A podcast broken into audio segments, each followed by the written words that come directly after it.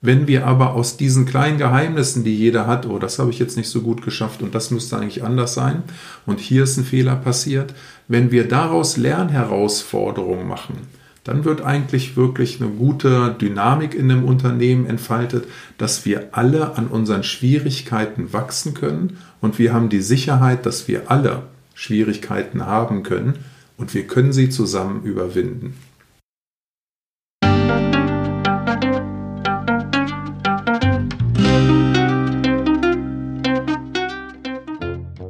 Schön, dass du wieder reinhörst. Ich begrüße dich ganz herzlich beim Ich Wir Alle Podcast. Wir bei Shortcuts laden hier interessante Personen ein, die uns zu den Themen Selbst-, Team- und Werteentwicklung inspirieren. Mehr Informationen zum Podcast und unseren Angeboten findest du in den Shownotes und bei www.ichwiralle.com. Ich bin Martin Permatier und präsentiere dir heute ein Gespräch mit Johannes Wilms. Johannes beschäftigt sich als ausgebildeter Pädagoge seit 1999 mit transformativen Lernprozessen. Er gestaltet transformative Entwicklung für Personen, Teams und Organisationen. In diesem Podcast sprechen wir über den von dem Entwicklungspsychologen und Harvard-Professor Robert Keegan entwickelten Ansatz Immunity to Change. In diesem Ansatz geht es darum, einen persönlichen Entwicklungswunsch zu identifizieren, zu schauen, was wir für und gegen diesen Wunsch schon tun, welche verborgenen Verpflichtungen uns noch gegen die Umsetzung des Wunsches sprechen und welche großen Vorannahmen vielleicht dahinter liegen. Ein Ansatz, wie Johannes sagt, der unseren Handlungsspielraum vergrößert. Bevor das Gespräch beginnt, noch der Hinweis zu unserem Netzwerk für Wachstumsgefährtinnen. Auf www.haltung-erweitern.de findest du unsere Community mit verschiedenen Gruppen, Angeboten und Events. In der Community tauschen wir uns auch zum Podcast aus. Den Link für Kommentare und Austauschmöglichkeiten zu dieser Podcast-Folge findest du in den Show Notes. Wir freuen uns sehr, wenn du hier dabei bist. Und jetzt wünsche ich dir ganz viel Inspiration und Freude beim Hören. Audio ab.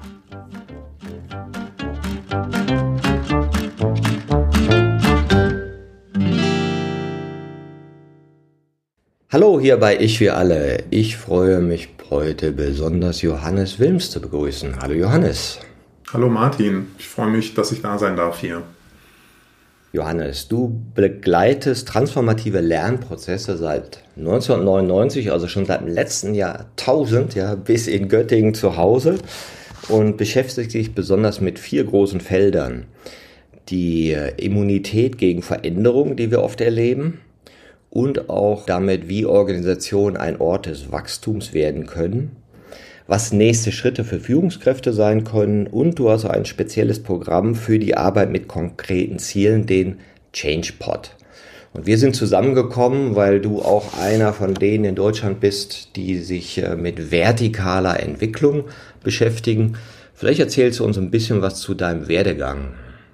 Oh ja, Erstmal möchte ich mich wirklich nochmal bedanken, dass du das machst, irgendwie deine ganze Arbeit hier, diesen Entwicklungsgedanken im deutschsprachigen Raum so voranzubringen. Weil ich finde es eine ganz wichtige Arbeit. Mich hat das sehr früh berührt. Ich hatte das Glück und habe bei Pionieren in dem Feld gelernt. Und meine Ausbilder, bei denen ich studiert habe, die haben den Gestaltansatz mit Erwachsenenentwicklung verbunden. Und der Gestaltansatz ist ja ein therapeutischer Ansatz, der halt eben probiert hat, die Psychoanalyse zu modernisieren und mehr ins Hier und Jetzt zu holen, also dass das Ganze erlebbarer wird und die Befreiung und die Weiterentwicklung im Hier und Jetzt passiert. Und das haben die mit Entwicklungsstufen, damals mit Ken Wilber, Gregory Bateson verbunden.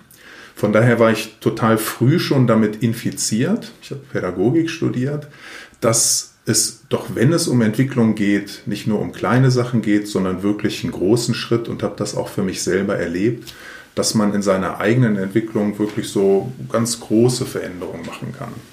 Und das hat mich immer beseelt, irgendwie mit anderen Menschen daran zu arbeiten, weil ich finde, es die spannendste und erfüllendste Arbeit, die ich so kennengelernt habe. Ja, ich habe ja bei dir auch in deiner Präsentation zur vertikalen Entwicklung dieses klassische Chart gesehen, ja, dass wir früher ja immer gedacht haben, wir entwickeln uns, bis wir dann erwachsen sind. Und dann musst du halt mit dir selbst klarkommen und die Welt mit dir. Ne? Und diese entwicklungspsychologischen Ansätze, die du ja auch studiert hast, haben ja gesehen, dass wir uns auch bis ins hohe Erwachsenenalter weiterentwickeln können. Ja, das ist eine sehr optimistische Sicht. Als das damals so bekannter wurde, zumindest so habe ich das erlebt in den Kreisen, in denen ich mich bewegt habe, gab es so zwei verschiedene Reaktionen darauf es gab Leute, die haben gesagt, wow, wir können noch viel mehr aus uns machen. Ich bin noch gar nicht fertig. Und dass dieses noch nicht fertig sein ja bedeutet, ich kann noch viel mehr entdecken in mir und in der Welt. Und das fand ich immer sehr frohstimmend eigentlich und optimistisch. Und es gab aber auch viele Leute, die haben gesagt, wie man entwickelt sich weiter. Heißt das, ich bin noch nicht gut genug? Und die haben dann halt eben gedacht, irgendwie, jetzt kommt hier einer und sagt irgendwie, vertikale Entwicklung, Stufen, das ist wertend, das ist doof, irgendwie, damit würde man die anderen Leute nicht respektieren.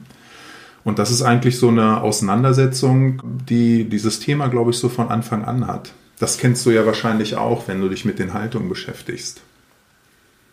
Naja klar, weil es natürlich eine Wertung darstellt, ja, wenn du die Komplexitätsfähigkeit im Denken von Menschen irgendwie messbar machst, dann stellst du halt Unterschiede fest. Ja, und gleichzeitig muss es ja nicht was über den Wert des Menschen aussagen. Absolut. Ja, absolut. Es geht darum, dass wir uns eigentlich einer immer größer werdenden Welt anpassen und uns dieser komplexeren Welt anpassen und dabei auch unsere innere Komplexität immer weiter ausbauen. Also dass wir eigentlich selber auch vielfältiger und damit freier werden von irgendwelchen Eingrenzungen, die wir uns selber auferlegen oder auferlegt haben. Und dass wir dann halt über bestimmte Grenzen, die wir einmal erfahren haben für uns, dass wir über die dann hinauswachsen. Und das finde ich ist so einfach ein total spannender Prozess und das ist sehr schön, den für viele Menschen begleiten zu dürfen. Jetzt hast du ja auch schon so ein bisschen was von deinen Quellen erzählt, also Ken Wilber als einen, der sicherlich bekannter ist mit dem Ansatz äh, Spiral Dynamics, der auch von Claire Graves ausgehend dann irgendwann mal entstanden ist. Aber es gibt ja zwei andere Forscher, die vielleicht uns noch mehr interessiert haben, die ähnlich sind, aber doch einen anderen Blick haben. Das ist einmal Jane Levinger mit ihrer Ich-Entwicklung und du hast dich, glaube ich, noch vertieft mit Robert Keegan beschäftigt, der ja noch heute Harvard-Professor ist. Ja, ich hatte ziemlich viel Glück, weil ich hatte in meinem Studium damals Pädagogik studiert und da war auch das Thema Entwicklungstheorien im Erwachsenenalter. Das habe ich bei Reinhard Fuhr damals gelernt, der halt wirklich ein Pionier auf diesem Gebiet war. Und da mussten wir all diese Theoretiker lesen, Löwinger und Keegan und Wilber war so im Hintergrund, aber Spiral Dynamics. Das haben wir alles gelesen und auch geguckt, wie kann man diese Entwicklungsprozesse anleiten.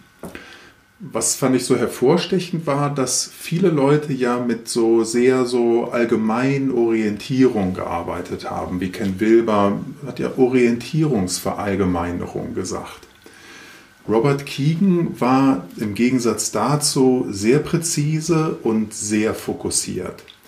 Die Theorie von Keegan orientiert sich, dreht sich um die Entwicklungsstufen des Selbst. Punkt. Es geht nur um das Selbst, wie sich das Selbst entwickelt, was das Selbst ist. Die meisten anderen Theoretiker sind Verallgemeinerungen oder gehen auf irgendwelche Anw Anwendungen. Und der Kiegen geht wirklich so ins Herz der Sache. Wer sind wir und wie entwickeln wir uns? Das Selbst, was ist das eigentlich? Und das fand ich damals schon sehr ansprechend. Aber Kiegen war auch wirklich ein Theoretiker, das war so super interessant. Der hat ähm, an viele Sachen angeknüpft, hat das weiterentwickelt, aber es war harte Kost zu lesen. Als wir dann gehört haben, dass der jetzt einen ganz praktischen Ansatz entwickelt hat, wie man damit arbeiten kann, da waren wir natürlich neugierig und sind gleich rübergeflogen weil aufmerksam sind wir geworden, dass er sich auch viel mit Sprache beschäftigt hat und ein Titel seines Buches war How the Way We Talk Can Change the Way We Work. Also wie wir in der Arbeit reden, wie wir miteinander reden, kann die Arbeit verändern. Und das war natürlich zu der Zeit, als ich als Berater gearbeitet habe, super spannend. Und das finde ich ist wirklich bei dem Ansatz von Robert Keegan was Besonderes, dass er halt eine sehr explizite Theorie hat und die Praxis, die Arbeit damit wirklich genau diese Theorie dann erfahrbar macht und erlebbar hat. Also eine sehr hohe Kohärenz, dass die Praxis und die Theorie eine super Übereinstimmung hat. Da ist nicht, dass du so große Ideen hast und da musst du gucken, wie setzt du das um, sondern das ist eins zu eins. Und das finde ich ist bei Kiegen so ganz besonders. Ja, und zu der würde ich natürlich jetzt gerne mal jemanden hören, der sich da tief mit beschäftigt hat. Und du sagst ja auch was, was Menschen auch auf, oft auffällt am Modell der Haltung. Es hat was mit Sprache zu tun. Das heißt, unsere Haltung drückt sich in der Versprachlichung aus, wie wir eben mit Phänomenen und Reizbarkeiten umgehen. Und Robert Keegan hat ja dazu einen sogenannten Subjekt-Objekt-Ansatz gefunden. Und vielleicht kannst du den für die Hörerinnen so ein bisschen erklären. Was ist so das, worauf Robert Keegan sich bezogen hat in seiner Betrachtungsweise? Ja, das Subjekt-Objekt-Gleichgewicht, das klingt erstmal sehr, sehr abstrakt. Subjekt-Objekt, was ist damit gemeint? Aber eigentlich ist das eine ganz konkrete Vorstellung. Das Subjekt, das bin ja ich. Und das Subjekt hat ein Verhältnis zum Objekt, zur Welt, zu allen Dingen, mit denen ich Beziehungen eingehen kann. Ich hier drin und die Welt da draußen. Und das Subjekt meint jetzt, was ist das Subjekt meines Handelns? Also wer bin ich? Was treibt mich eigentlich an? Was ist meine Vorstellung von meinem Selbst, mit der ich in die Welt hinausgehe? Und das ganz Konkrete, ist in diesem Subjekt-Objekt-Verhältnis, dass man das einerseits beziehen kann auf diese ganz großen Schritte in der Entwicklung, wie sich das selbst weiterentwickelt, aber ich kann das auch beziehen auf ganz kleine Momente, wo auch viel Entwicklung passiert oder passieren könnte und manchmal nicht passiert. Wie zum Beispiel, wenn ich hier nach Hause komme und ich hatte einen Workshop und der Workshop ist vielleicht nicht gut gelaufen und ich komme hier bei uns zu Hause im Eingang rein, Familie, stehen lauter Schuhe äh, rum und denke, Mensch, neulich hatten wir doch gesagt, wir wollen die Schuhe da gar nicht mehr haben und komme nach Hause, bin ein bisschen schlecht gestimmt und denke, Mann, hier die Schuhe, hält sich denn hier keiner an Absprachen und was ist denn hier los? Ja, und bin irgendwie sauer und wütend. Aber das Subjekt meines Handelns sind eigentlich gar nicht die Schuhe, die sehe ich nur, sondern ich bin ärgerlich und ich ärgere mich. Eigentlich ärgere ich mich, weil der Workshop ist nicht gut gelaufen vielleicht. Ja? Aber dieser Ärger ist quasi das Subjekt des Handelns. Ich kann an einem anderen Tag nach Hause kommen, da sind die gleichen Schuhe da und da ärgere ich mich überhaupt nicht darüber, sondern da sind diese Schuhe für mich ein Zeichen, dass, oh, sind alle zu Hause, die Familie ist da und genauso stelle ich mir das vor. Ich bin zu Hause bei meinen Lieben. Und so ist der Unterschied das Subjekt meines Handelns im Verhältnis zur Welt da draußen. Also was Abstraktes, was aber in diesen kleinen Momenten ganz konkret wird und in der großen Entwicklung auch ganz konkret ist. Wer glaube ich, dass ich bin? Ich kann merken, dass ich in einer Phase meines Lebens sehr bestimmt bin von Vorstellungen, wie die Welt zu sein hat. Das heißt, diese Vorstellung, wie ich glaube, dass die Welt sein muss, die sind das Subjekt meines Handelns. Also das ist eigentlich das, womit ich die Welt sehe. Das ist sozusagen die Brille, mit der ich durch die Welt gucke. Das ist eigentlich das handelnde Subjekt und damit sehe ich die Welt an. Und dann kann ich, das ist das, was Keegan das sozialisierte Selbst nennt. Aber ich kann mich weiterentwickeln und kann diese Vorstellung von, wie die Welt zu sein hat, kann ich betrachten. Ich kann das Subjekt zum Objekt machen. Und dann sehe ich, ah, das ist so eine Vorstellung, die ich hatte. Aber eigentlich sind meine eigenen Werte vielleicht auch noch andere. Und dann beginne ich selber zu überlegen, wie ich die Welt haben will. Also ich kann meine alte Vorstellung betrachten und bilde ein neues Subjekt heraus. Und das, was vorher Subjekt war, diese Vorstellung von der Welt, ja, die wird jetzt zum Objekt. Und das neue Subjekt ist, dass ich die Welt aus meinen eigenen Werten, mein, meine selbstentworfenen, Keegan nennt das das Self-Authoring Mind. Ich beginne mein Leben selber zu schreiben ja, und bestimme selber, was meine Werte sind. Das ist dann der Wandel vom Subjekt zum Objekt. Ich kann diese alte Welt sehen und bilde eine neue Welt heraus, die jetzt wieder das Subjekt des Handelns ist. Ist das für dich verständlich geworden? Ja, also ich fand es immer sehr schön, dieses Beispiel, ich bin mit meinem wahrnehmenden Prozess identifiziert, ja, bis zum gewissen Grad. Und zu einem anderen Grad kann ich sehen, wie ich denn wahrnehme oder wahrgenommen habe. Früher habe ich gedacht, dass man nicht über den Rasen laufen darf. Heute kann ich sehen, dass ich früher gedacht habe, dass man denken muss, man darf nicht über den Rasen laufen. Und dieses, diese zusätzliche Perspektive, also einen Beobachter zu haben, der das eigentliche Denken, das Meaning-Making, den Sinngebungsprozess betrachten kann, das ist so dieses Dazunehmen einer Perspektive. Ja, und das ist dieses Self-Authoring oder mir selbst Autorität geben. Ich weiß gar nicht, wie man es übersetzen würde. Ne? Self-Authoring Mind. Also ich kann sehen, wie ich eigentlich Dingen Sinn gebe und dann das auch in gewisser Weise orchestrieren. Ja. Das sich selbst erschaffende Selbst als Self-Authoring Mind würde ich wahrscheinlich so übersetzen. Ja, genau wie du sagst, die Art und Weise, wie ich Bedeutung gebe, die verändert sich. Also was ist eigentlich die Bedeutung, was ist mein Selbst bei der ganz großen Frage? Oder bei deinem Beispiel mit dem Rasen genau wie du sagst. Früher war ich jemand, der nicht über Rasen läuft, weil das war eine Regel, da habe ich mich einfach dran gehalten. Heute kann ich wahrnehmen, das fühlt sich noch ein bisschen komisch an, aber ich kann sehen, ah, dieses Gefühl, dass sich das komisch anfühlt, das ist etwas von früher weil ich früher dachte, man darf nicht über Rasen laufen. Heute weiß ich aber, ich bin jemand, der über Rasen laufen darf, weil ich selber entscheide, ob ich über Rasen laufen möchte, ja oder nein. Das heißt, die Bedeutung, die ich dem über den Rasen laufen und wer ich bin, die hat sich verändert. Und das ist dann letztlich der Wechsel, was ist das Subjekt meines Handelns? Und so bin ich dann ein anderer geworden, jemand, der über Rasen laufen kann. Es hat ja Susan Cook-Reuter bei ihm ihren Doktor gemacht. Und sie kam ja auch von Jane Löwinger, die ja sozusagen parallel zu Keegan geforscht hat. Die kannten sich wohl auch. Ne? Und sie hat das ja so ein bisschen versöhnt, war so mein Eindruck, weil sie die Ideen von den zusätzlichen inneren psychologischen Perspektiven, also diese Fähigkeit, mich zu objektivieren, verbunden hat mit dieser Fähigkeit, wie drückt sich das eigentlich in Sprache aus. Ja, ist ja ganz interessant, dass die sich eigentlich alle kannten, die frühen Leute, die daran gearbeitet haben.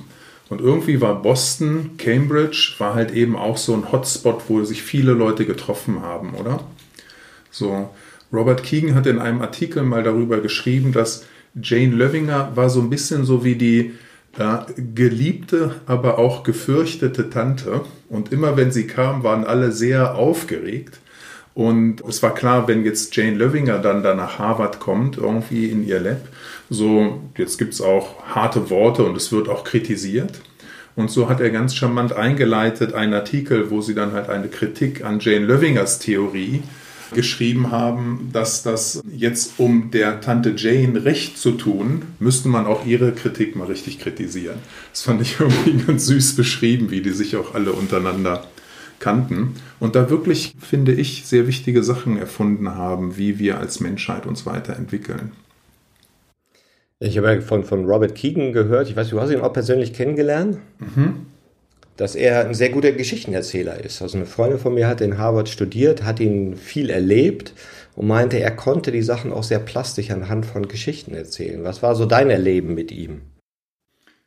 Ich fand, dass die wirklich eine ganz tolle Atmosphäre bereitet haben.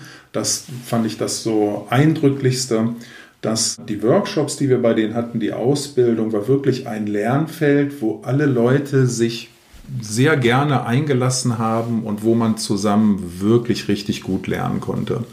Das war ganz, ganz beeindruckend. Und dieses Lernfeld irgendwie ist auch das, was ich in den Workshops erlebe, so dass man das so bereitet, dass sich unterschiedliche Menschen zusammen begegnen und offen austauschen über Dinge, die ihnen selber vorher gar nicht bewusst waren. Und wenn das gelingt, das ist schon was Besonderes. Jetzt hast du ja gesagt, er hat fünf Art von Veränderung von unserer Beziehung, Subjekt-Objekt-Beziehung beschrieben. Ja, also das heißt, wie wir unseren wahrnehmenden Prozess erkennen, uns entidentifizieren und von einer anderen inneren Warte, sozusagen von einer erweiterten Warte heraus uns selbst zum Thema machen können. Könntest du diese fünf Stufen einfach beschreiben? Die erste Stufe ist das sensomotorische Selbst. Da ist so das Selbst noch eins mit dem, was wahrgenommen wird, was überhaupt spürbar ist. Also es gibt gar kein getrenntes Ich und Spüren. Was ich bin, das bildet sich erst Schritt für Schritt raus und wird konstruiert. Und der erste Entwicklungsschritt ist von der reinen Wahrnehmung hin zu dem, dass ich Bedürfnisse habe. Also da ist ein Ich und ich habe andere Bedürfnisse als andere. Und diese Bedürfnisse, die sind mein Selbst. Also mein Selbst wird gesteuert durch das, was ich als ein Bedürfnis erlebe. Hunger, Durst, ich muss mal. Das sind die Bedürfnisse, die mich treiben, die eigentlich der Sitz meines Selbst sind, als was ich mich identifiziere. Und das ist das Aufwachsen der Kindheit und im Jugend und im Laufe des Erwachsenenwerdens lerne ich, mich von meinen Bedürfnissen zu disidentifizieren. Ich sehe, ich habe Bedürfnisse und ich kann lernen, dass ich meine Bedürfnisse jetzt unmittelbar befriedige oder auch nicht. Ich kann meine Bedürfnisse zurückstellen, weil ich sehe, dass andere Menschen auch Bedürfnisse haben und jetzt etwas anderes von mir verlangt ist, als meine Bedürfnisse zu befriedigen. Das ist das Erwachsenwerden und dass ich die Erwartung von anderen und die Erwartung der Gesellschaft an mich internalisiere und sehe, das ist jetzt wichtiger, als dass ich mein Bedürfnis auslebe. Das ist dann das sozialisierte Selbst, das ist das dritte. Also vorher auf der zweiten Stufe der Selbstentwicklung lebe ich durch meine Bedürfnisse mein Selbst ist identifiziert mit den Bedürfnissen und das steuert mich. Und jetzt kann ich meine Bedürfnisse steuern und ich kann meine Bedürfnisse zurückhalten oder sie ausleben. Diese neue Wahlmöglichkeit habe ich und ich habe auch dadurch ein neues und vielleicht auch ein besseres Verhältnis zu meinen Bedürfnissen, als dass sie mich alleine steuern. Das ist der Wechsel von der zweiten zur dritten Stufe zum sozialisierten Selbst. Und die sozialisierte Selbst, das ist das, worüber wir Eltern, wenn wir Kinder haben, wo wir ganz happy sind, dass wir merken, weil die Kinder können jetzt die Erwartungen, die eine Gesellschaft an die jungen Menschen hat, können sie vollumfänglich erfüllen oder auch entscheiden, dass sie das nicht tun. Aber sie haben diese Möglichkeit und haben auch die Möglichkeit, sich in andere Bedürfnisse und in andere Wünsche hineinzuversetzen. Also ich kann eine Beziehung dazu haben. Das heißt aber auch, dass ich die Welt in dieser dritten Stufe, in diesem sozialisierten Selbst, dadurch betrachte, was ist das große Bild. Also da ist eine äußere Autorität, die Welt, die Erwartungen und diese Vorstellung von, wie ich sein soll, die habe ich in mich hineingelegt. Ich habe das quasi internalisiert. Und diese Vorstellung, die treibt mich an. Das ist das Subjekt. Das ist durch was ich mein Selbst erlebe. Und das ist dann wieder der Wechsel zu der nächsten Stufe. Ich versuche diese Anforderungen, die an mein Selbst gestellt werden, zu erfüllen, merke aber, dass ich das gar nicht in allen meinen Rollen in dieser Welt machen kann. Als Familienvater, im Job, mit Freunden. Und es sind so viele verschiedene Rollen und Anforderungen, die wir erfüllen, dass ich gar nicht allen gleichzeitig gerecht werden kann. Das heißt, ich muss lernen, auch selber zu entscheiden und muss lernen, was sind denn die Werte, die sind mir wichtig. Und aus diesem Konflikt heraus wird das Self-Authoring Mind, die vierte Stufe, das sich selbst erschaffende Selbst, was die eigenen Werte hat und aus diesen eigenen Werten heraus angetrieben wird.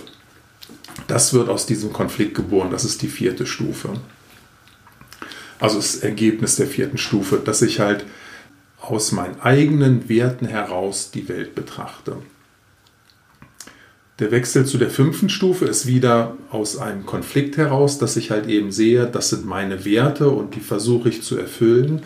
Aber ich kann merken, dass das gar nicht in allen Situationen der Fall ist. Und vielleicht finde ich es auch gar nicht richtig, immer genau diesen Werten so zu entsprechen, sondern vielleicht ist ja auch mal die eine Seite besser und mal die andere. Und ich merke, dass das Gegenteil von dem, was ich gut finde, das hat eigentlich auch was. In einem anderen Kontext kann auch das richtig sein.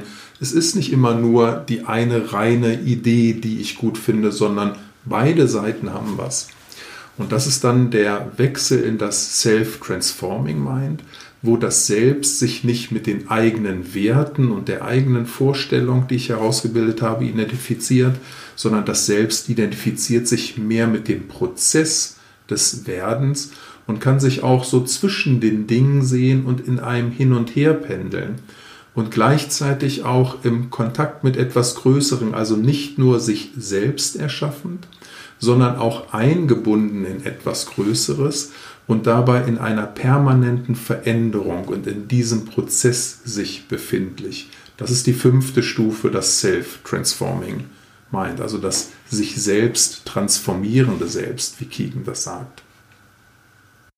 Ja, die Erkenntnis, dass du viele bist und die Gedanken vielleicht doch nicht so frei sind.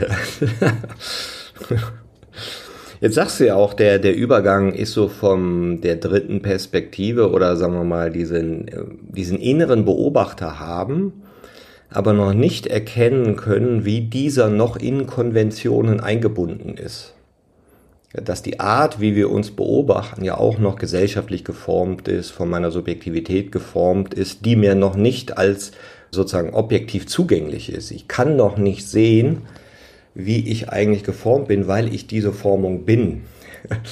Also sozusagen der, der Punkt, wo ich sage, nee, nee, das sehe ich jetzt aber anders. Das ist aber so. Also da, wo es ernst wird, da, wo das Ich Ich wird, ja, und wo ich nicht die Distanz habe, ach, also mich so betrachten zu können wie ein Fremden. Ach, guck mal, der Martin denkt so, ist ja krass. Ne? Ja, denkt er halt. Ne? Kann man aber auch anders sehen. Ne? Keegan hat ja diesen praxisbezogenen Ansatz, der Menschen helfen soll, diese Perspektiven, also diese Unterscheidung besser machen zu können.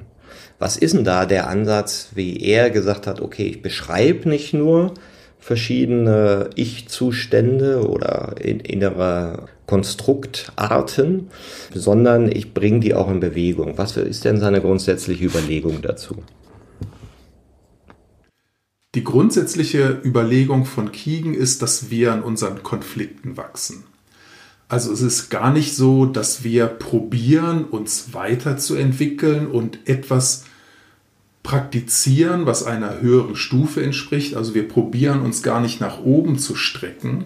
Wir probieren zwar auch uns zu strecken, aber dann gucken wir im Wesentlichen, was hält uns eigentlich zurück. Das ist dieser Gedanke, dass wir die Energie, die halt die Entwicklung unterbricht, die uns abhält, uns weiterzuentwickeln, dass wir das erkennen, was hält uns eigentlich von unserer Entwicklung ab, wo kommen wir nicht mit uns weiter und dass wir mit dieser Energie gehen, dass wir diese Energie für uns zurückgewinnen. Dafür müssen wir uns ein bisschen strecken, dafür müssen wir gucken, wo will ich mich weiterentwickeln, aber wir gucken genau dahin, genau wo das nicht klappt und die Gründe zu verstehen. Das heißt, diese Gründe zu verstehen, warum wir uns nicht weiterentwickeln und da etwas gewinnen. Also wir gucken eigentlich eher nach hinten, als dass wir sagen, ich möchte irgendwie weiter, ich möchte größer, ich möchte irgendwie ganz anders sein. Aber wir gucken da nach hinten, wo wir sagen, da möchte ich weiterkommen, aber ich komme nicht weiter. Also diese Spannung machen wir auf.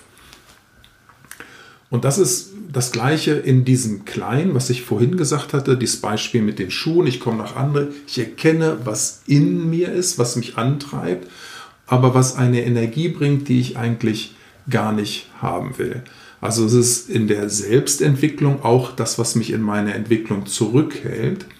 Und in den kleinen Sachen sind das auch die Konflikte im Alltag, an denen ich lernen kann. Das ist das gleiche im Kleinen wie im Großen. Und das finde ich das Spannende, weil es dadurch auch sehr alltagsnah ist, weil wir an den Konflikten, die wir heute haben, an denen kann ich lernen. Wo bin ich eigentlich nicht die beste Version meiner selbst, so wie ich sein möchte und was hält mich davon zurück? An diesen Konflikten zu wachsen und da zu lernen, das, was mich da von innen gesteuert hat, ja, mir dem bewusst zu werden, was mich von innen steuert und das selber steuern zu lernen, also mir da bewusster zu werden und auch damit meine Selbststeuerung zu verbessern. Das ist eigentlich die grundsätzliche Idee, also nicht etwas Neues praktizieren, sondern gucken, wo habe ich eigentlich heute Ärger und wo bin ich unzufrieden mit mir im Alltag und das als eine Entwicklungsherausforderung zu begreifen. Und das geht ganz, ganz praktisch und ist eine sehr einfache Übung, die aber eine sehr, sehr schnell in tiefere Gewässer führt. Sie ist einfach in dem Sinne, das ist diese Immunity to Change Landkarte, mit der ich erkennen kann, was hält mich eigentlich heute zurück. Die kann ich einfach so mit Papier, mit Zettel und Stift machen und ich schreibe das auf. Und mit dieser Übung kann ich erkennen, in was für einer Spannung, die ich gar nicht vorher wahrgenommen habe, aber in was für einer Spannung halte ich mich, dass ich mich nicht entwickle. Und wenn ich das erkenne, ist das die Voraussetzung dafür, dass ich mich weiterentwickeln kann. Das ist so die grundsätzliche Herangehensweise an die Arbeit. Ja, das finde ich jetzt hochinteressant, weil es ja auch so ein bisschen ist, also dieser Perspektivwechsel oder Erweiterung, dem inneren Rechthaber beim Rechthaben zugucken. Also was sind meine Mechanismen, wie ich halt sage, ja, oh, das ist jetzt so und jetzt muss ich mich aufregen. Das ist ja dieser eine Aspekt, der mir ja dann vielleicht in dieser spannungsreichen Situation entgeht. Und den anderen Aspekt, den ich jetzt auch interessant finde, ist, wir sagen ja auch oft, Entwicklung ist da, wo, wo du am Rande der Gewahrwerdung bist, wo du etwas schon fühlen kannst und es zeigt sich dir als emotionale Spannung, aber noch nicht versprachlichen kannst. Also du fühlst, dass dein Meaning-Making zu Spannung führt, deine Sinngebung, äh, da stehen, stehen, stehen Schuhe rum, jetzt ganz simpel, ne? Aber du kannst noch nicht durchschauen, dass du das jetzt nur fühlst oder machst, weil dahinter andere Mechanismen sind, ja, die sich im Moment noch vor dir verbergen, obwohl du sie schon fühlen kannst aber diese ganze prozesshafte Kette, wie bist du zu dieser, zu dieser Spannung gekommen, für dich noch nicht sichtbar ist. Und erst in der Erweiterung, in dem Aufzoomen einnehmen einer Metaperspektive siehst du, ach so, so hängt das zusammen. Ne? Wie ist denn jetzt dieser Prozess Immunity to Change? Das ist ja auch etwas, was du jetzt nach Deutschland bringst, ja, das ist das Programm, was die da entwickelt haben. Wir machen ja auch demnächst einen Workshop dazu. Wie ist denn dieses Programm aufgebaut, Immunity to Change? Oder was ist so dieser Ansatz, eben spannungsbasiert zu einer größeren Subjekt-Objekt-Unterscheidung zu kommen? Ne? Es ist genau wie du sagst. Wir erkennen daran eine Spannung für uns, die wir vorher wahrnehmen, oder vielleicht auch eine Spannung, die wir gar nicht mehr wahrnehmen wollen, wo wir häufiger schon vielleicht probiert haben, uns zu verändern, aber gemerkt haben, ich komme da nicht weiter. Gerade an diesem Problem eignet sich das besonders gut. Und mit dieser Methode kann ich dann klar sehen, was sind eigentlich die Denkstrukturen, die mich davon abhalten. Es fängt an damit, dass ich mir erstmal überlege, was ist eigentlich das, was ich gerne anders machen möchte. Und dann haben wir eine ganz einfache Frage dafür. Und zwar suchen wir das eine Ziel, wenn ich nur diese eine Sache an mir ändern könnte. Man kann ja tausend Sachen machen wahrscheinlich. Aber wenn ich nur eine Sache machen könnte, was wäre das, was ich an mir ändern möchte, was den größten positiven Effekt auf mich und mein Leben hätte? Und das versuchen wir erstmal zu formulieren. Wo möchte ich mich ändern? Und das probieren wir erstmal mit den Leuten zu definieren und das schreiben wir einfach erstmal auf. Es ist ja die interessante Frage, wo kommt denn der Wunsch nach Veränderung her? Ja, ich will besser werden, ich will perfekter werden, ja, ich will besser funktionieren können, schneller Dinge erledigen können. Ja, das, das gibt ja durchaus auch so sich selbst funktionalisierende Wünsche oder sich selbst zu versuchen, sich zu optimieren. Also ich, ich zucke ja immer so ein bisschen bei diesem Ausspruch, be the best version of yourself. Ja, es kam so ein bisschen. Man kann das natürlich in einem sehr weiten Raum sehen, aber manchmal erlebe ich es auch, dass es doch auch noch sehr stark in Reflexion zu mich umgebenden Konventionen gesehen wird. Ja, ich möchte in meinen Kontexten besser funktionieren. Wie geht ihr denn da mit dieser Zielfindung erstmal um? Ist das egal? Kannst du jedes Ziel nehmen? Du kannst jedes Ziel nehmen, was du gerne möchtest. Weil das Entscheidende bei dieser Übung ist, sie ist eigentlich ganz einfach, aber wir haben die Erfahrung damit gemacht, dass es macht einen Unterschied, wenn du dich in diesen Prozess begibst, und das ist das Entscheidende, in dem Prozess werden sich die Dinge klären. Also es kann sein, dass du mit einem Ziel reingehst, weil Muttern immer gesagt hat und deswegen mache ich jetzt mal, ja. Und in dem Prozess kommst du schon für dich den Schritt weiter, den du weitermachen kannst.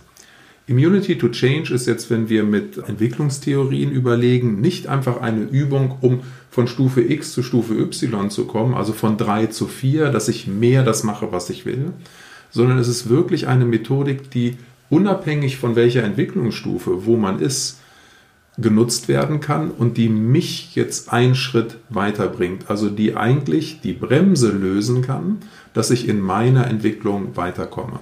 Natürlich gibt es Leute, die haben eher Ziele, die sind vielleicht mehr so aus dem Sozialen kommt, andere wollen sich genau davon abgrenzen, aber du entscheidest, welches Ziel du nehmen willst. Technisch gesehen haben wir natürlich ein paar Kriterien, wo wir dann halt eben nachher fünf Kriterien haben, wo wir sagen, okay, ist es wirklich dein Ziel? Normalerweise empfehlen wir den Leuten, dass sie sich Feedback dazu holen, dass sie gute Freunde fragen, von denen sie wissen, dass die wohlmeinend sind Sag mal, was glaubst du, wäre diese eine Sache, die ich an mir ändern sollte? Ja? Wir sagen, frag wohlmeinende Freunde. Aber natürlich passiert es häufig, dass Leute dann mit Ideen von anderen Menschen ankommen. Und da gibt es das Kriterium, ist es wirklich dein Ziel? Entwickelst du dich und für dich werden die Dinge dadurch besser. Also es sind ein paar Sachen eingebaut, die davor schützen, aber letztlich ist es deine Entscheidung, was für dich ein wichtiges Ziel ist. Das hatten wir neulich auch einen schönen Talk hier mit Jens Korsen zum Jahres, äh, Neujahrsreflexion. Da ging es auch um Ziele und ja so ein bisschen um, ich sag mal, dieses Dilemma, wenn du ein Ziel definierst, ja, ich wäre gerne immer freundlich, ne, dann habe ich ja immer ein Defizit definiert. Weil jedes Mal, wenn ich merke, oh, ja, hätte freundlicher sein können, ja, erlebe ich ja wieder, ach, wieder nicht geschafft, ja.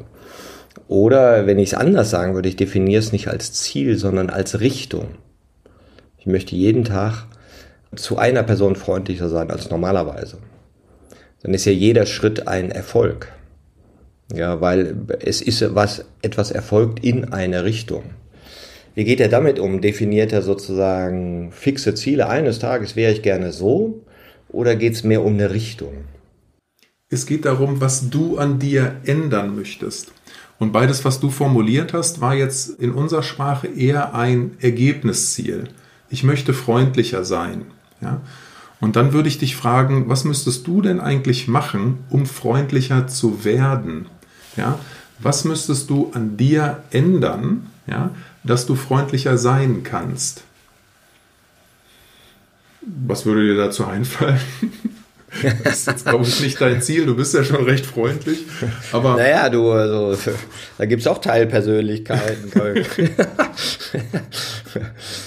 Genau, das, das wäre dann äh, also das Spannende. Und das hast du ja auch gesagt, was zur vierten Perspektive dazu gehört, mich in Rollen wahrzunehmen.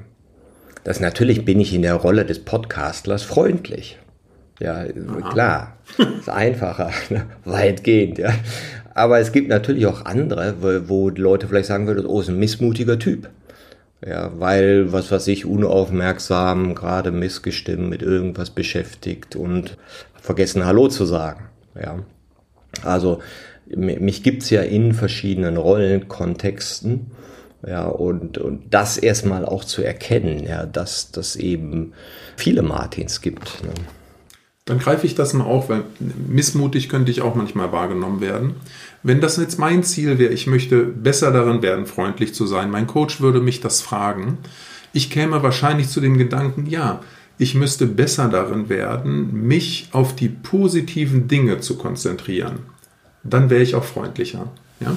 Und so merkst du, wie dieses Ziel, ich möchte irgendwo anders sein, zu einem Entwicklungsziel wird. Was möchte ich an mir ändern? Und das ist so, was so diese Qualität von diesem Ziel hat. Wir setzen uns damit, genau wie du das gesagt hast, wir setzen uns in Spannung. Also ich drücke mich aus in einer Eigenschaft oder in einem Verhalten, in einem Tun, was ich besser machen möchte, als ich es heute tue.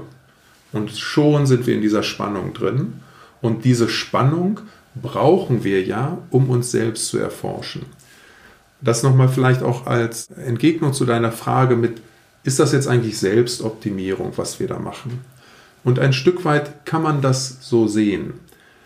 Aber diese Übung hilft dir, dass du aus dieser Spannung, die du machst, dich selber erforscht und du tauchst dann quasi ein und siehst, das ist das, was mich in meiner Entwicklung bremst. Also anders als viele Veränderungsansätze gucken wir jetzt nicht, okay, jetzt weiß ich, was ich tun soll. Was mache ich denn alles, damit ich dahin komme? Also wir machen nicht einen neuen Plan, machen nicht nochmal Druck, wie komme ich dahin, sondern wir erforschen uns hier und heute und was hält uns davon ab und wollen dann umlernen. Das ist der erste Schritt, dass ich ein Ziel habe, was mich in Spannung setzt. Ich möchte etwas anders machen, als ich es heute mache. Und ich weiß, fällt mir gar nicht so leicht. Jetzt gibt es ja noch die, die andere magische Zusatz zu jeder Art von Veränderung, das ist die Aufmerksamkeit.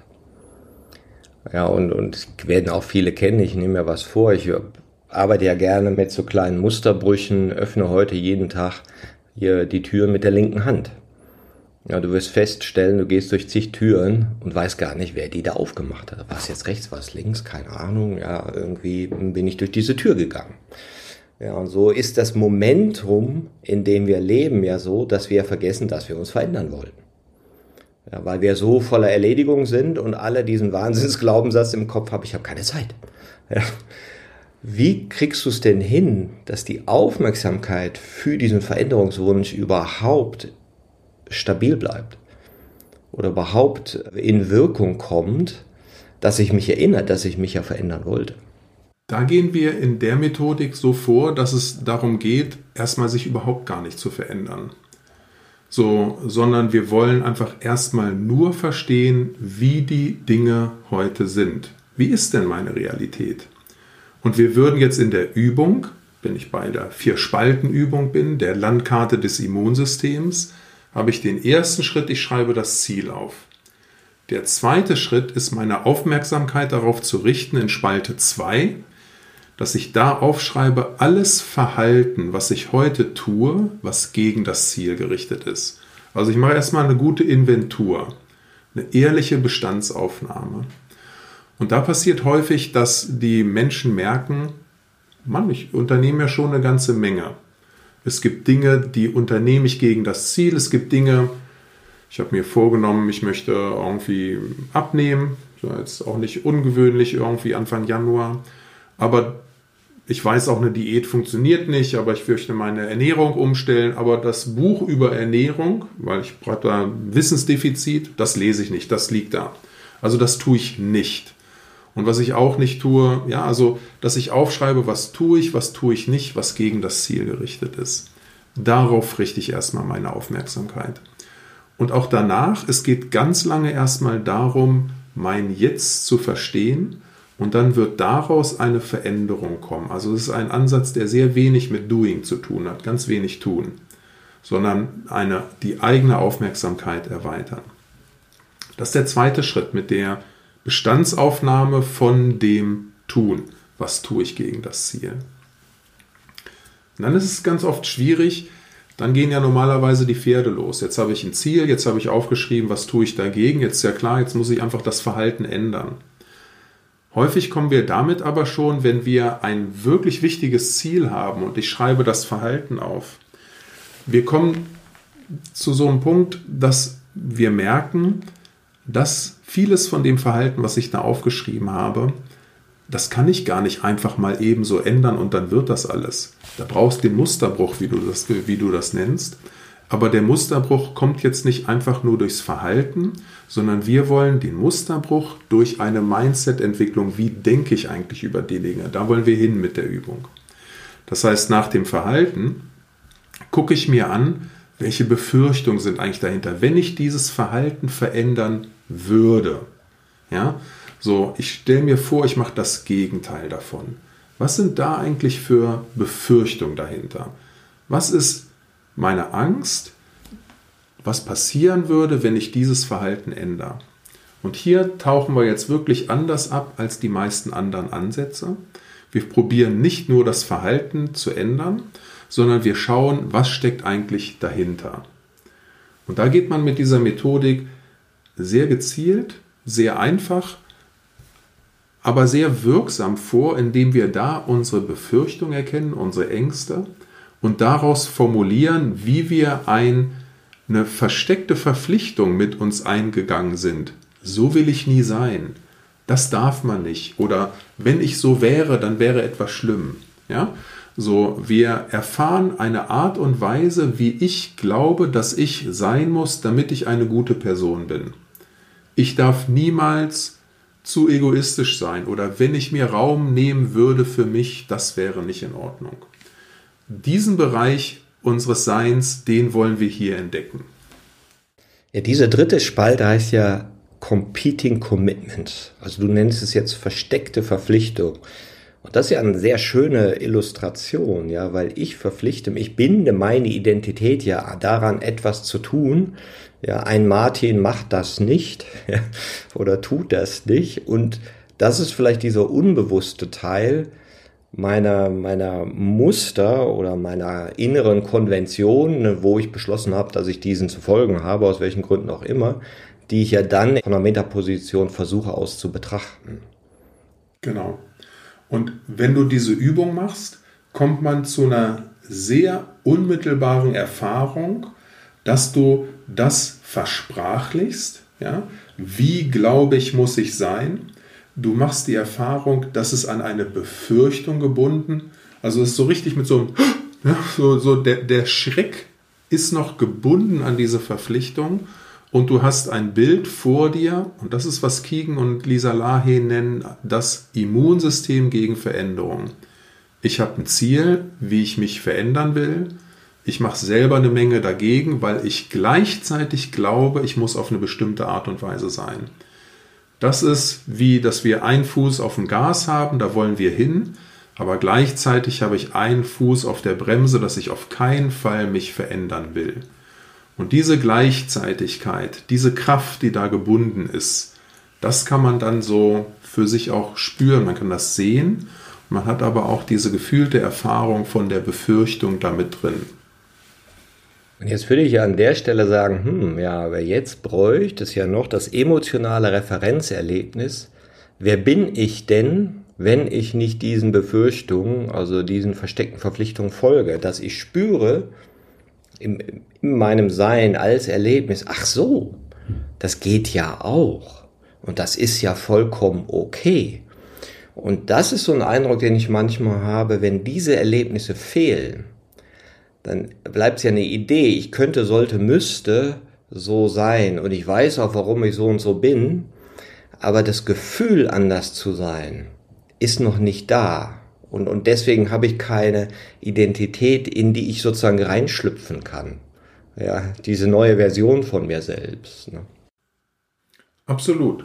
Also allein dadurch das Immunsystem gegen Veränderung zu sehen, dadurch habe ich es noch nicht überwunden, sondern jetzt sehe ich ja eigentlich erst, warum ich es nicht überwinden kann. Weil diese Befürchtungen, die sind ja da. Und ich kann diese Befürchtung nicht Stantepede mal eben überwinden. Natürlich passiert es für manche Menschen, dass wenn sie das sehen, dann ist ja eigentlich die Betrachtung, also jetzt ist ja das Subjekt-Objekt-Verhältnis geändert. Ich kann das Immunsystem jetzt sehen. Und für manche ist es so, dass sie merken, ja Mensch, das brauche ich ja gar nicht und können dann unmittelbar sich verändern. Das ist aber bei den wenigsten Menschen der Fall, sondern häufig kommen wir jetzt mit einer Art und Weise in Kontakt, wie ich glaube, dass ich sein muss, die habe ich über einen längeren Zeitraum gelernt. Und da sind wir Menschen dann doch nicht so, dass wir mal eben uns neu umprogrammieren könnten. Da sind wir keine, wir können nicht ein neues Betriebssystem aufspielen. Und wir haben auch mit dem Bild des Immunsystems noch nicht wirklich einen Schlüssel dazu.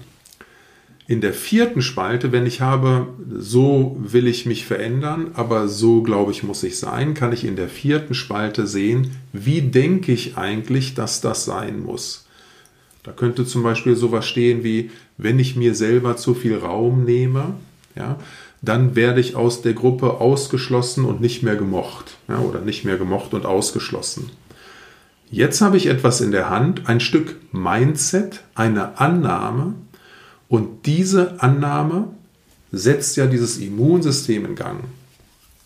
Diese Annahme kann ich überprüfen durch kleine Experimente. Und so kann ich mich, wenn ich die Annahmen überprüfe, in etwas Neues hineinlernen. Schritt für Schritt. Würdest du sagen, diese Big Assumptions, diese Annahmen, das ist sowas wie Glaubenssätze und Vorannahmen? Also diese, ich sag mal, inneren Weichenstellungen? Ja, und, und geht es darum, Glaubenssätze neu für sich zu formulieren? Es geht darum, nicht die neu zu formulieren. Also ja und nein, möchte ich sagen.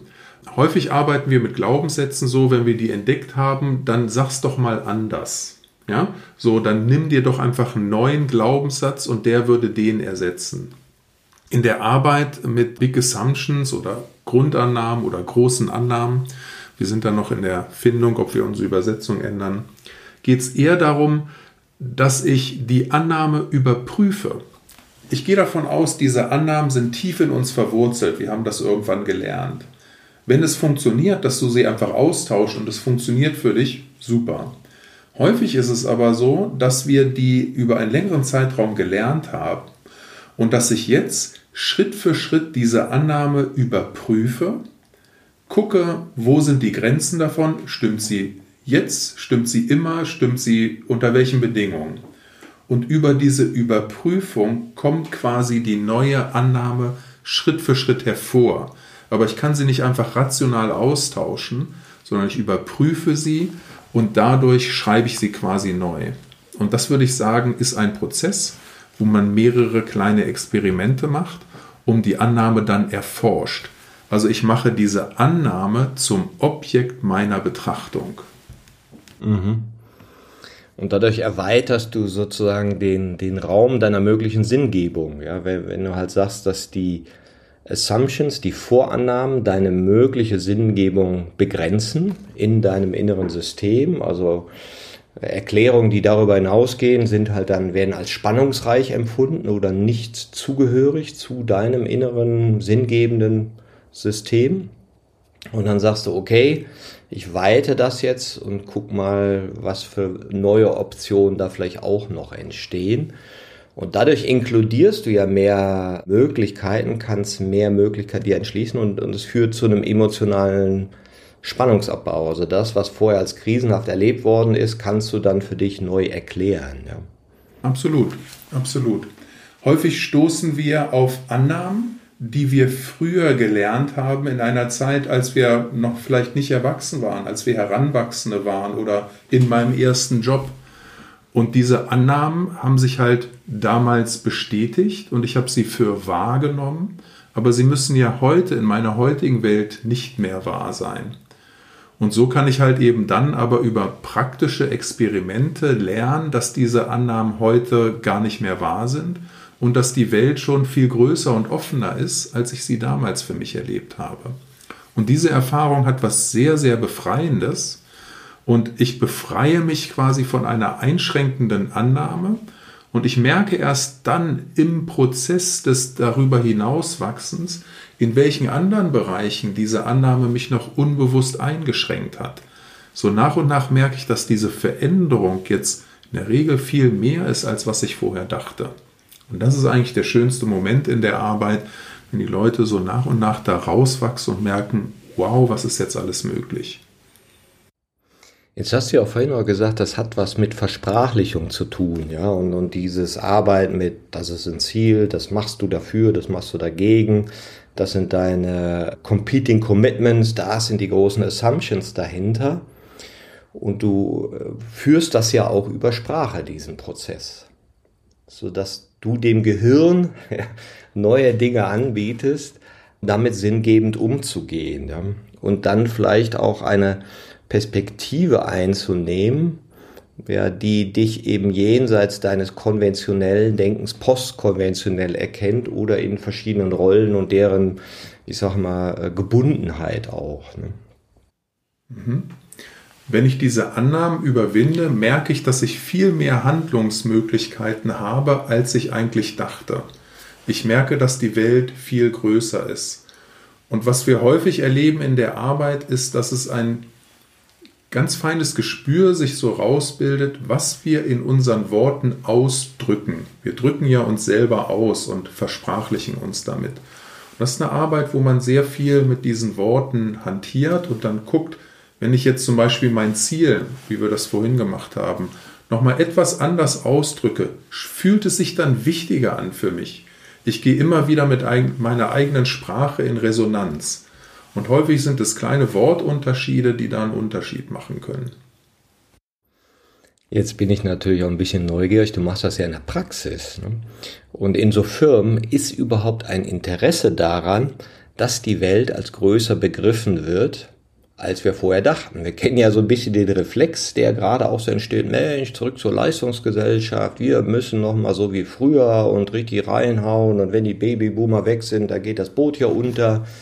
Ja, weil die äh, jüngeren Leute sicher immer mehr Optionen auch, auch sinngebende Optionen für sich finden ja, ich möchte nicht so viel arbeiten, ich mache das ein bisschen anders, ja, und dann heißt es, ja, das ist ja eine total individualisierte Gesellschaft, die nur noch sich an Bedürfnissen orientiert und da geht uns ja auch was verloren. Also was heißt denn das, dass die Welt immer größer wird und ich mehr Handlungsoptionen erkenne?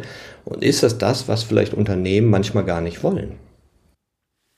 Also unsere Erfahrung ist eigentlich, dass mehr und mehr Unternehmen das wollen. Wir bieten Unternehmen dabei an, zu unterstützen, dass sie Wege finden, wie im Unternehmen jeden Tag gelernt werden kann und dadurch die Mitarbeiter erfahren, dass mein Unternehmen mich dabei unterstützt, dass ich persönlich wachse. Und das ist, was Mitarbeiterbindung angeht, super. Das ist aber auch, was die Mitarbeiterentwicklung angeht, super, weil die Menschen sich dadurch die zunehmenden Fähigkeiten und Kompetenzen aufbauen, die sie in unserer komplexen Welt heute brauchen. Und es ist ja gar nicht so, dass wir damit Leute zwingen, irgendetwas Besonderes zu tun. Und es ist auch nicht so, dass wir damit eine Abkehr von der Leistung machen so, sondern es ist ja gerade, dass wir die Bremsen, das, was uns zurückhält, das Beste aus uns zu machen, die überwinden wir. Und eigentlich ist unsere Erfahrung, dass wir im Arbeitsalltag sehr viel dafür unternehmen, dass andere Leute nicht merken, wenn ich nicht die beste Version meiner selbst bin, sondern dass wir unsere eigenen Unzulänglichkeiten gerne etwas vertuschen. Und wenn diese Atmosphäre entsteht, und die ist eigentlich in den meisten Unternehmen normal, dass wir unsere Unzulänglichkeiten vor den anderen geheim halten müssen, da wird sehr viel Energie, sehr viel Arbeitskraft gebunden. Wenn wir aber aus diesen kleinen Geheimnissen, die jeder hat, oh, das habe ich jetzt nicht so gut geschafft und das müsste eigentlich anders sein und hier ist ein Fehler passiert, wenn wir daraus Lernherausforderungen machen, dann wird eigentlich wirklich eine gute Dynamik in dem Unternehmen entfaltet, dass wir alle an unseren Schwierigkeiten wachsen können und wir haben die Sicherheit, dass wir alle Schwierigkeiten haben können und wir können sie zusammen überwinden. Vielleicht ein Beispiel, was das für Führungskräfte auch bedeutet. Weil wenn wir über Entwicklung reden, dann sind wir häufig in so einer Defizitorientierung. Wir arbeiten mit exzellenten Führungskräften, die richtig gute Arbeit machen. Aber auch die wollen sich weiterentwickeln. Weil gerade dann, wenn ich zum Beispiel sehr stark leistungsorientiert bin, also ich möchte, dass unsere Abteilung die beste Abteilung wird, gerade dann entfache ich ja eine Dynamik, dass wir uns alle anstrengen, dass wir gute Ergebnisse erzielen, dass wir schnell sind. Und jede Stärke hat eine Kehrseite. Vielleicht passiert dadurch genau, dass jeder probiert, etwas Bestimmtes zu tun, etwas besser zu machen, etwas schneller zu machen. Aber vielleicht geht dadurch auch die Zusammenarbeit verloren. Und mit der Immunity to Change Arbeit erkennst du, was sind eigentlich die unbeabsichtigten Nebenwirkungen von der Stärke, die ich in die Welt bringe. Aber diese unbeabsichtigten Nebenwirkungen kann ich erkennen. Ich kann erkennen, wie die auch mit meiner eigenen Einstellung etwas zu tun haben. Ich kann an meiner Einstellung arbeiten und dann werde ich weniger von diesen unbeabsichtigten Nebenwirkungen haben. Das ist eigentlich der Gedanke, wenn wir in der Führungsentwicklung arbeiten, dass wir sehr gute Führungskräfte noch besser machen können, wenn wir uns bewusster werden, wie ich eigentlich aus meinem Unbewussten heraus gesteuert werde und wenn ich selber mehr Handlungsmöglichkeiten habe, wenn ich selber befreiter aufspielen kann, dann werde ich weniger von diesem Ärger haben, den ich vorher selbst produziert habe. Das ist ja auch ein äh, sehr interessantes Spannungsfeld, diese, dieser Entwicklungswunsch bei sich selbst, den zu erkennen, ja, es geht mir besser, wenn ich erweiterte Perspektiven haben kann. Und dann gibt es hier noch diesen anderen Reflex, mit dem ich auch öfter konfrontiert bin, wenn ich sag mal, das modellhaft vorstelle. Jetzt weiß ich endlich, warum die anderen ein Problem für mich sind. Wie können wir die fixen? Ja, wenn die anderen doch nur eine erweiterte Perspektive einnehmen könnten und ein Self-Authoring Mind hätten, dann wäre es doch hier im Unternehmen viel einfacher. Also und da ist ja manchmal so diese Kritik an entwicklungspsychologischen Ideen innerhalb von Organisationen. Das ist eine Zumutung. Wir dürfen nicht den Leuten auch noch sagen, sie wären falsch ne? Und müssten ihre, ihre Identität erweitern. Und es braucht ja so eine Freiwilligkeit. Wie geht ihr damit um? Die ist uns ganz wichtig. Und die Unternehmen, mit denen wir zusammengearbeitet haben, und mit denen wir auch aktuell zusammenarbeiten, verstehen, dass es wichtig ist, dass für die Persönlichkeitsentwicklung jeder Mitarbeiter selber sein Ziel bestimmt. Wir achten zwar darauf, wenn wir in Unternehmen arbeiten, dass sich die Leute untereinander Feedback holen, aber du bestimmst selber, an welchem Ziel du arbeitest. Und das ist quasi ein ganz entscheidender Grundsatz. Und die Leute verstehen, dass ich ja auch nur dann mich weiterentwickle, wenn es für mich persönlich eine Verbesserung ergibt. Und das ist ja das Schöne, dass halt eben dann entsteht, ich entwickle mich, wir entwickeln uns und wir alle werden besser.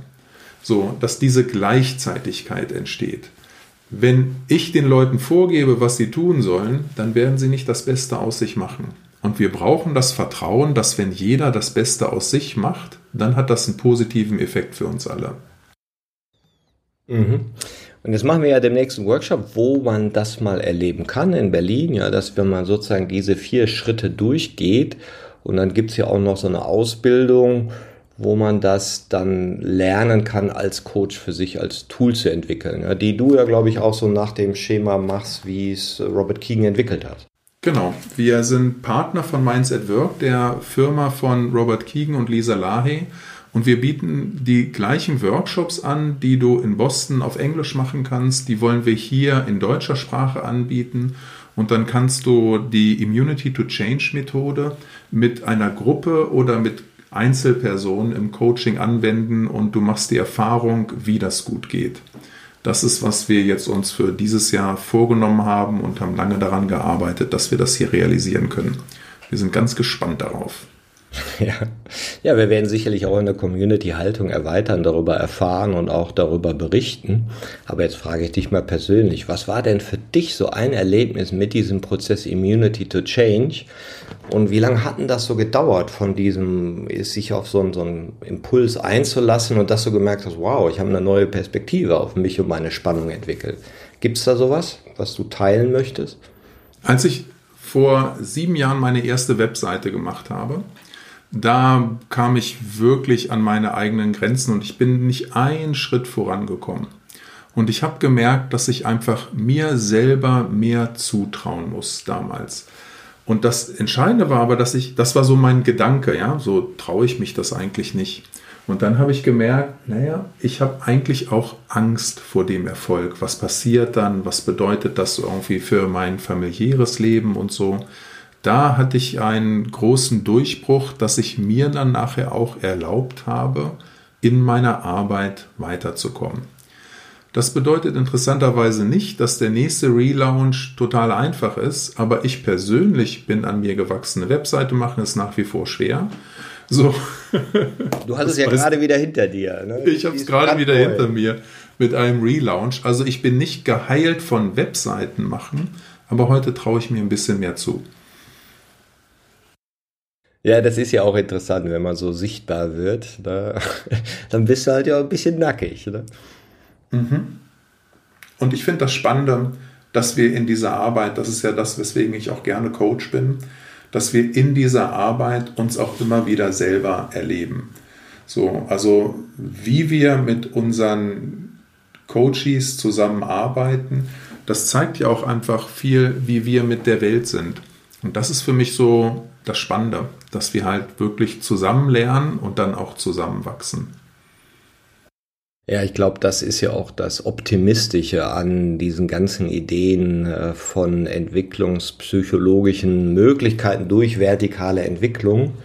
Ja, dass es kein Muss ist, dass es ein Möglichkeitsraum ist, der angeboten werden kann, der freiwillig beschritten werden kann, der uns aber dann unter Umständen helfen kann, in unserer Fähigkeit mit Komplexität umzugehen und damit vielleicht auch die Anforderungen oder sagen wir mal die äh, Spannungen, vor denen wir stehen und die Lösungsoptionen, die wir vielleicht im Moment noch sehen, zu erweitern. Mhm.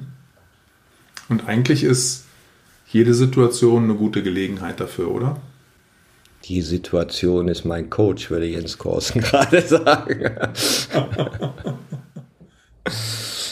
Ja, Johannes, ich danke dir. Ich freue mich auch auf die gemeinsame Erfahrung, die wir demnächst haben werden. Und wir haben ja schon gesagt, naja, vielleicht machen wir dann noch eine zweite Folge, wo wir mal diesen ganzen Prozess durchgehen. Ja, und äh, darauf freue ich mich auch.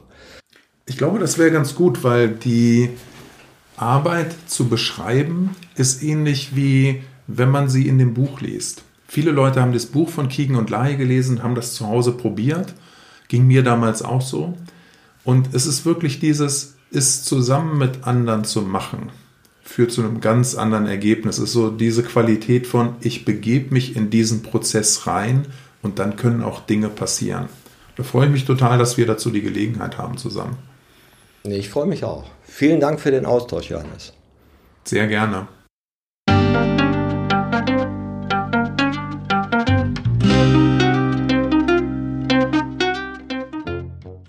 Das war eine Folge von Ich, wir alle, dem Podcast und Weggefährten mit Impulsen für Entwicklung. Wir bei Shortcuts begleiten und unterstützen Unternehmen bei der Entwicklung von zukunftsfähiger Führung, Kommunikation, Unternehmenskultur und Design.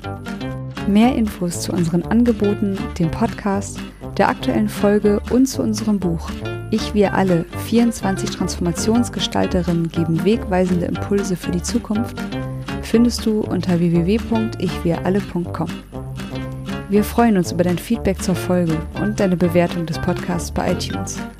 Bitte stell uns gerne Fragen zum Podcast und noch Vorschläge für Themen und Interviewpartnerinnen, die dich interessieren würden. Und zu guter Letzt schau gerne bei uns über den Kreuzberg vorbei. Wir lieben Besuch.